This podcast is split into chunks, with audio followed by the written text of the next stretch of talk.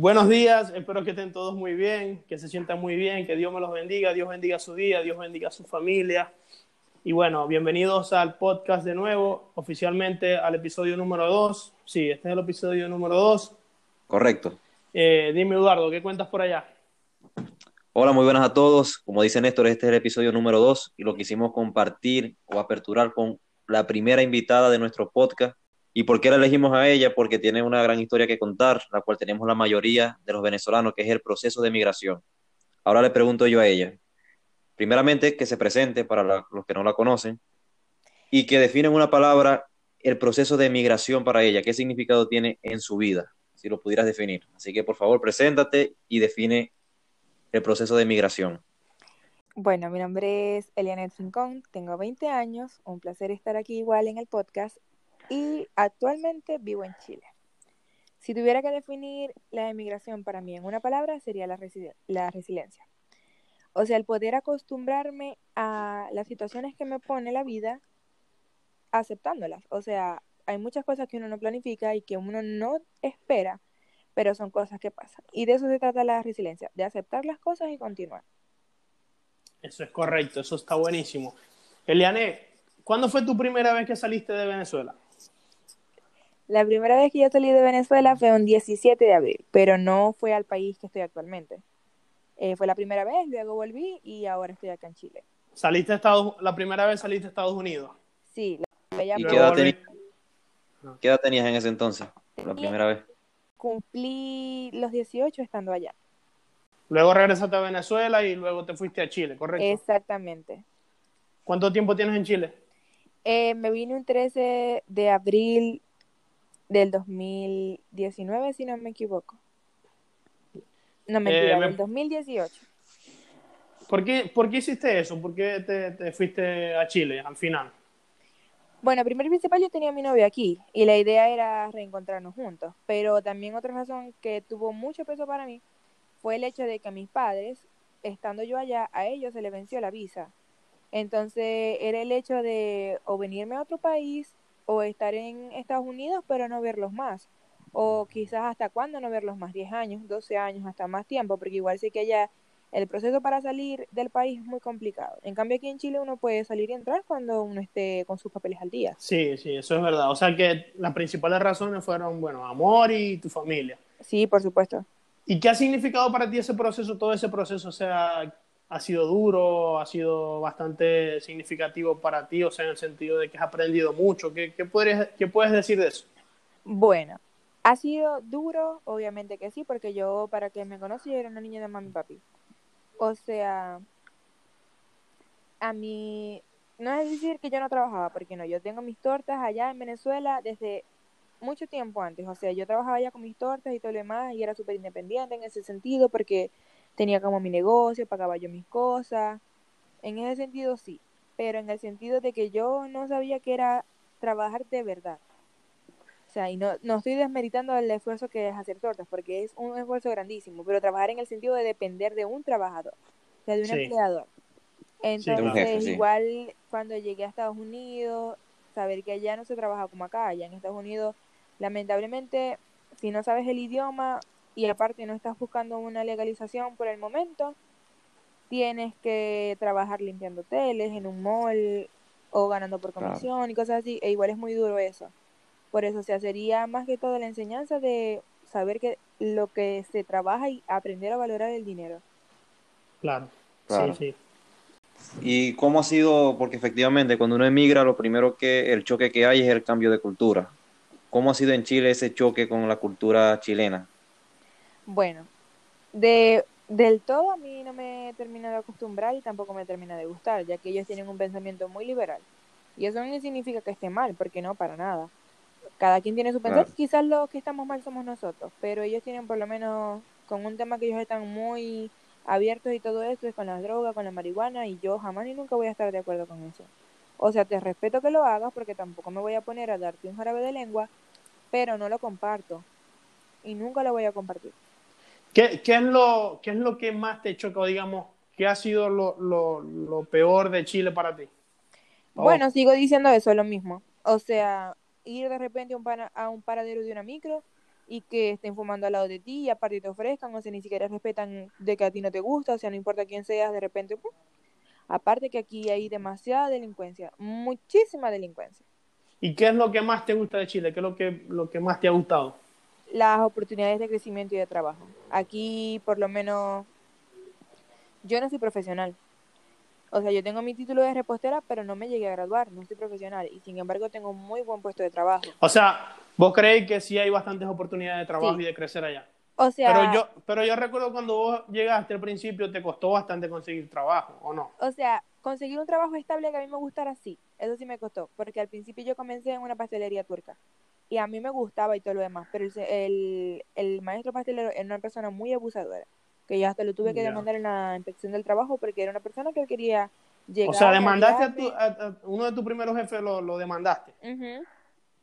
Wow. Lo demandé en la inspección del trabajo porque él, yo vivía literalmente moreteada por quererlo esquivar a él, porque él llegaba, me quería nalguear, me quería besar, me quería cargar, o sea, y cuando no lo permitía, me trataba como si fuera la peor cosa. Cuando yo era igual ahí, lo mismo que hacía él, el mismo salario que tenía él, el mismo salario lo tenía yo, pero él se quería superior porque igual él era familia y era de ellos mismos, ¿me entiendes? O sea, como una panadería Sí. venezolana, obviamente le van a dar preferencia a los venezolanos y no a los extranjeros. Eso es. Eso ahí está interesante porque hay muchas personas que por el simple hecho de sentirse inmigrante, si les, les sale cualquier eventualidad o cualquiera persona abusa de sus derechos, piensa que tienen que están silenciados y no pueden reclamar. Entonces, ciertos venezolanos que están en otros países y se sienten maltratados laboralmente, yo creo que tienen todo el deber de, de reclamar y denunciar y no sentirse como que con miedo de que los vayan a echar o, o qué sé yo. Claro, claro. Sí, es verdad. Sí, sí, es verdad. Sí, eso es verdad, pero por lo menos yo me he encontrado aquí con muchas personas y algunos han sido chilenos que siempre me han dicho, o sea, uno no se tiene que dejar pisotear por nadie, siempre que te pase algo, aquí las leyes son verdaderas, aquí no es como en Venezuela, si tienes que demandar a alguien en la inspección de- del trabajo, hazlo, no tengas miedo, igual siempre te van a preferir a ti, te van a proteger a ti por ser eh, trabajador y no empleado. ¿Tenéis amistad de chilena? ¿Tenéis amistad de chilena? O sea, del trabajo son muy buenos compañeros de trabajo y tienen ya mucho trabajando conmigo. O sea, son tengo un año y seis meses trabajando con las mismas personas. Entonces, podría decir que son mis amistades, por supuesto. Pero no es una cosa de que yo voy a dormir en su casa o algo así, ¿me entiendes? No, para nada. Ya. ¿Qué te pareció Estados Unidos mientras estuviste aquí en Estados Unidos? Bueno, a mí Estados Unidos me pareció sumamente genial. Quizás porque yo también viví muchas cosas geniales también. O sea, yo cuando fui allá era, o sea, obviamente no, no tenía ni la tercera parte de la mentalidad que tengo ahorita ni la madurez. O sea, yo vivía pendiente de una rumba, de salir, de esto y de aquello, ¿me entiendes? O sea, Sí. era otra cosa totalmente diferente. Por eso es que me gustó tanto. Y en cuestión-. Y en cuestión de trabajos, oportunidades, ¿qué te pareció? En cuestión de trabajo, eh, pienso que la oportunidad laboral, obviamente la hay. Ahí hay trabajo bastante, o por lo menos donde yo estaba. Pero la calidad del trabajo es muy diferente a la que uno tiene aquí en Chile, ¿me entiendes? O sea, si yo tuviera que pedir algo, sería, no sé, irme a Estados Unidos, pero con el mismo trabajo que tengo ya aquí. O sea, pe- pensáis que, que el- los trabajos en Chile son mejores, pues. Quizás sí lo sean o quizás no lo sean, pero el problema es que cuando yo estuve allá, yo no estaba buscando trabajar en algo mejor, yo estaba buscando era hacer dinero, reunir. Claro. Entonces yo donde vi que me Claro. iba bien, pero así tuviera que largar la vaina, yo ahí fue que me quedé, porque yo quería era hacer dinero, yo a mí no me interesaba más Claro. nada. Tu propósito cuando fuiste a Estados Unidos no era el mismo de cuando te fuiste Exactamente, yo aquí a Chile. Chile me vine fue a formar mi vida. Exacto. En Estados Unidos fue a hacer plata. Eliane, ¿de qué has trabajado ahí en Chile? Bueno, mi primer trabajo fue de cajera. Pero, o sea, era demasiado malo, era una mierda literalmente, porque yo trabajaba 15 horas al día, si no es que es más, porque yo entraba desde las 10 de la mañana y salía a las 4 de la mañana. O sea, yo ni siquiera sé cuántas horas eran esas. Y me pagaban 10, di- 10 lucas, 12 lucas, o sea, demasiado poco. Aparte que el tipo también que era mi, emple- eh, mi empleador en ese momento, el jefe, era un sádico. Como eso era como zona de playa, yo me iba en short, en bermuda o pantalón pegadito normal, como siempre yo me he visto. Y siempre me decía como que no te me acerques porque me da, me pones nervioso. Sí, es verdad que no O era, sea- en, no era en Santiago de Chile, sino para, ¿cómo se llama eso? Para Algarrobo, Algarrobo. Ajá. que igual no es tan lejos, pero el tipo era demasiado sádico.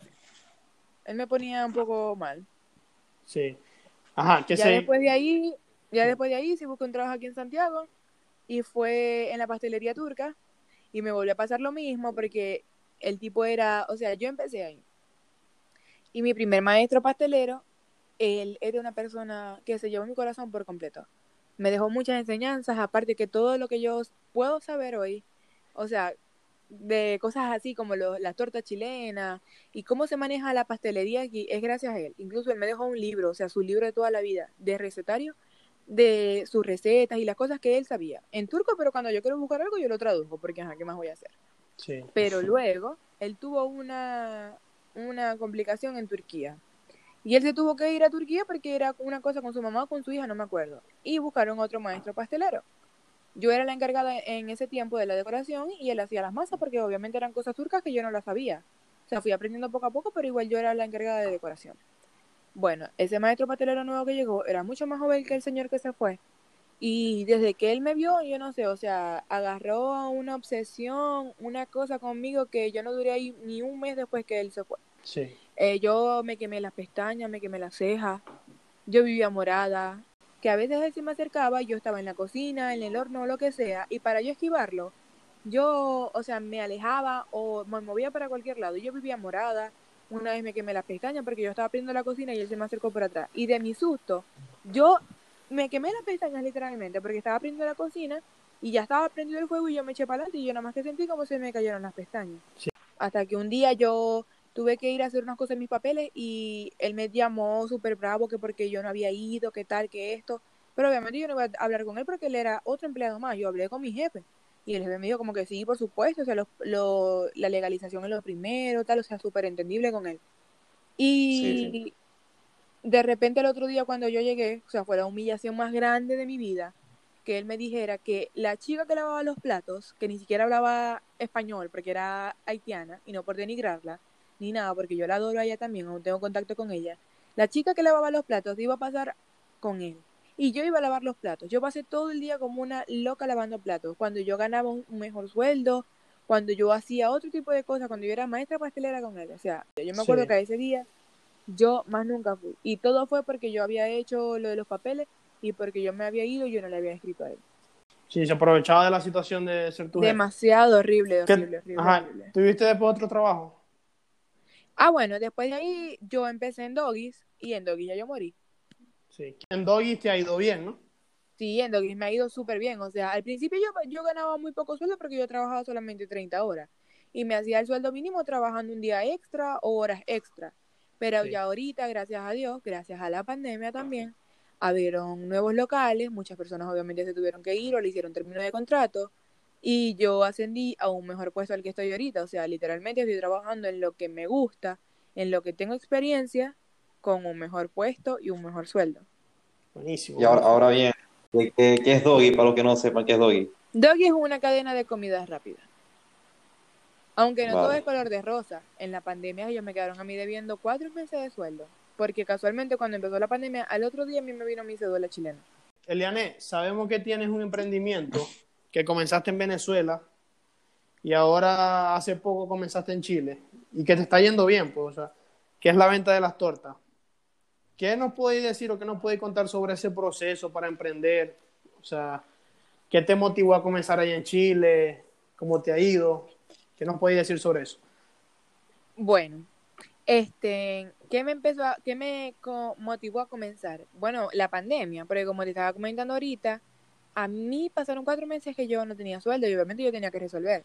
A mí, cuando yo decidí comenzar fue vendiendo porciones, porciones de torta aquí en mi edificio, en el edificio de mi amiga y así. Pero yo empecé porque literalmente a mí me quedaba el mes de arriendo y ya, o sea, yo no comía, yo no hacía más nada. Sea, yo me estaba quedando sin mis ahorros, sin todo. O sea, que estaba, estabas en la lata, pues. Exactamente, o sea, estaba en la carra plana. Y ahí empecé a vender las porciones, me fue yendo bien. Después que empecé a vender las porciones, empecé a vender las tortas grandes.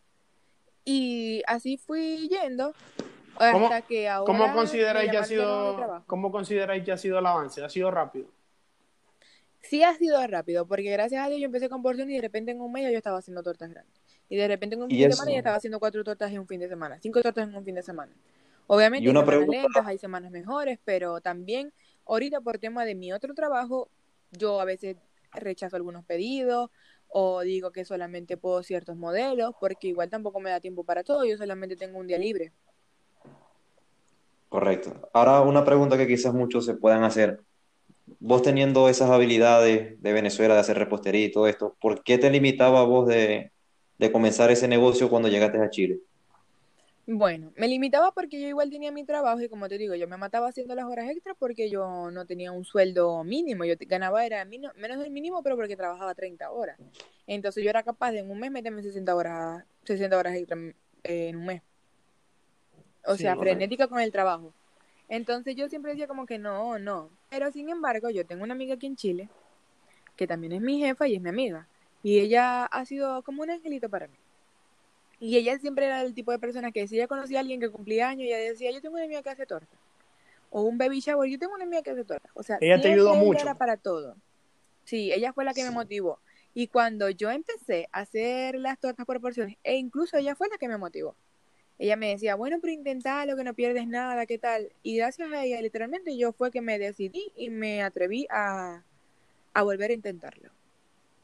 Sí, sí. Bueno, y también por, lo, por la situación que estabas pasando, que te viste también, necesitaste hacer Sí, claro, obviamente, obviamente, porque aquí es así, o sea, o pagáis arriendo o chao. Que eso, eso, eso es una enseñanza, porque, o sea, fíjate que quizás si no hubieses pasado por, por, esa situación, seguirías trabajando normal sin hacer las tortas, y hacer las tortas es lo que te gusta y, y lo que quizás algún día te va vaya a ser tu ingreso principal, tu negocio, bueno, que ya es tu negocio, pero va a crecer mucho con el favor de Dios y, y eso, eso pasa, pues a veces tenemos que ver las dificultades como pruebas, como quizás... Como una oportunidad. como señales de Dios de que mejoremos. Si no hubiese sido por la pandemia, yo ni pendiente con la torta, yo hubiese seguido en mi trabajo y muy normal con mi trabajo. Sí, exacto. Sí, correcto. Yo creo que eso es una gran enseñanza para todos, porque la, ¿qué edad tenés vos? 20, ¿no? Sí, 20. Entonces hay muchas personas que se limitan o le, dejan todo el peso al, tiempo, ¿no? Yo soy muy joven o soy muy viejo y le dan miedo a emprender en, algo y se conforman simplemente con tener para comer y para pagar arriendo. Exactamente. Bueno, gracias a Dios, yo en un momento cuando estuve en Doggy sí caí en eso. O sea, tuve que venir la pandemia como para darme ese empujón de, mami, activate, o sea, no puedes quedarte en la zona de confort. Sí. Sí, muchas personas, muchas personas quizás están pasando ahorita por ese momento que ya vos pasaste. Hay que atreverse. Y eso, pues, o sea, hay que, exacto, hay que atreverse y pensar en positivo de que quizás lo que está pasando, o sea, una dificultad que esté pasando algo, quizás eso es lo que te está enseñando o preparándote o motivándote para al fin empezar tu propio negocio, empezar tu, tu, digamos, tu, lo que te va a llevar a la prosperidad, pues. Sí, exactamente. Claro. Y eso es verdad, o sea, quizás todo eso que pasaste por las pastelerías que trabajaste y todo eso, es lo que te enseñó y lo que te ha llevado a este punto ya de que te está yendo bien con las tortas. Sí, claro, porque aquí es algo súper diferente a Venezuela, o sea, aquí una torta normal puede llevar hasta 10 rellenos. O sea, una cosa excesiva. Aquí la gente le gusta la torta que parezca agua de lo húmeda, de lo húmeda que está. O sea, en Venezuela no, en Venezuela es muy, muy extraño que una torta te la vendan con relleno. O sea, es como que el bizcocho. Sí, son diferentes mercados. Sí, demasiado diferentes. Eliane, ¿y cómo hacéis para imaginarte los modelos? O sea, ¿en qué pensáis? ¿O, qué soléis hacer para, para que te venga creatividad a tu mente? Para, para que te puedas imaginar los modelos. Me imagino que te imagináis la torta en tu mente y después es que la, la fabricáis como tal, porque la gente te escribirá, necesito una torta de esto, tal, y vos sois la que tenéis que poner la creatividad. Porque, ah. sí, exactamente. Eso es como un arte, como un arte. Bueno, lo que siempre hago es, eh, bueno, cuando a mí me envían, yo tengo un mensaje automático que dice, necesito saber para qué día es, para qué hora es, de qué motivo es, qué le gusta a la persona que se la vas a regalar o qué te gusta a ti, y si es hembra o hombre, o sea, masculino o femenino. Porque todo eso influye. Eso es mentira de que, por ejemplo, yo y otra, otra mujer, cada quien tiene su personalidad y su gusto.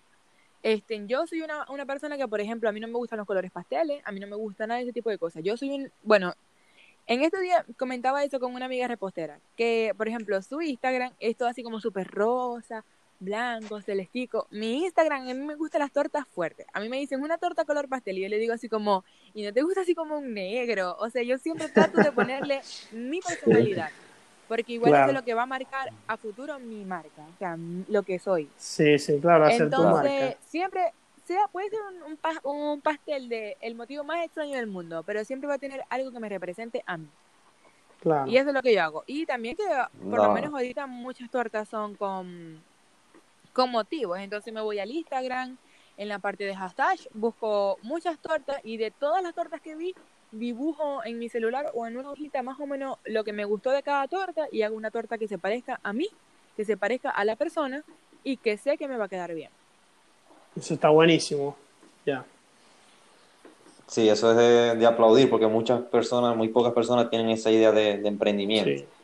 Y aquí quiero citar una, una frase que me, cuando Eliane hablaba se me venía en la mente, de Tony Robbins, un americano que dice que el simple hecho de que las personas utilicen matar tiempo, o sea, una persona puede estar conforme a un trabajo y matando tiempo, entre comillas, pero si la persona cambia la palabra tiempo por vida, ya el contexto cambia significativamente, porque si una persona está conforme en un trabajo y no lucha por lo que quiere, en vez de estar matando tiempo, está matándose la su vida misma. Sí, Entonces, cierto. Esas personas... Sí, es verdad. Sí, sí. Entonces esas personas que estén en la misma situación que Eliane o ni siquiera han dado ese paso que ella dio, que no lo duden dos veces, porque si fracasan, el fracaso va a servir como, como experiencia y, y bueno, de, eso se trata de emprender, de fracasar para poder tener experiencia, porque si el que no fracasa no... Sí, eso es verdad. Y, hablando de tiempo, Eliane, ¿qué haces en tus tiempos libres? Bueno, en mi tiempo libre, cuando es que tengo tiempo libre, juego Call of Duty con la patrona, por supuesto. Este, trato también de responder como los mensajes y esas cosas que igual a veces me llegan, trato de sacar los presupuestos. Bueno, y hablar con las amigas mías, porque yo soy una persona que es... Yo, o sea, tengo muy pocas amigas, eso sí, pero yo soy... Para mí, esas pocas amigas son como mis hermanas, y yo puedo pasar hablando las 24 horas del día con ellas. Entonces, ¿Preferí calidad que cantidad? Por supuesto, mil veces. Ya esos chascos me los he llevado muchísimo. Sí. bueno, para cerrar el tema, yo creo que con broche de oro. ¿Cuál es tu proyección de a nivel personal como vida? ¿Dónde te veis?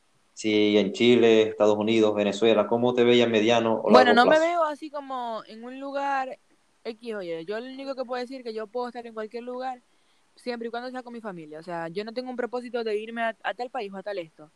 O sea, yo tengo el propósito de mi vida, el propósito de mi vida es ser feliz. Y, ser, y si ser feliz va a ser debajo de un puente, pero estando con mi familia, ese es mi propósito entonces. O sea, no tengo ningún otro propósito o ninguna otra meta que no sea ser feliz.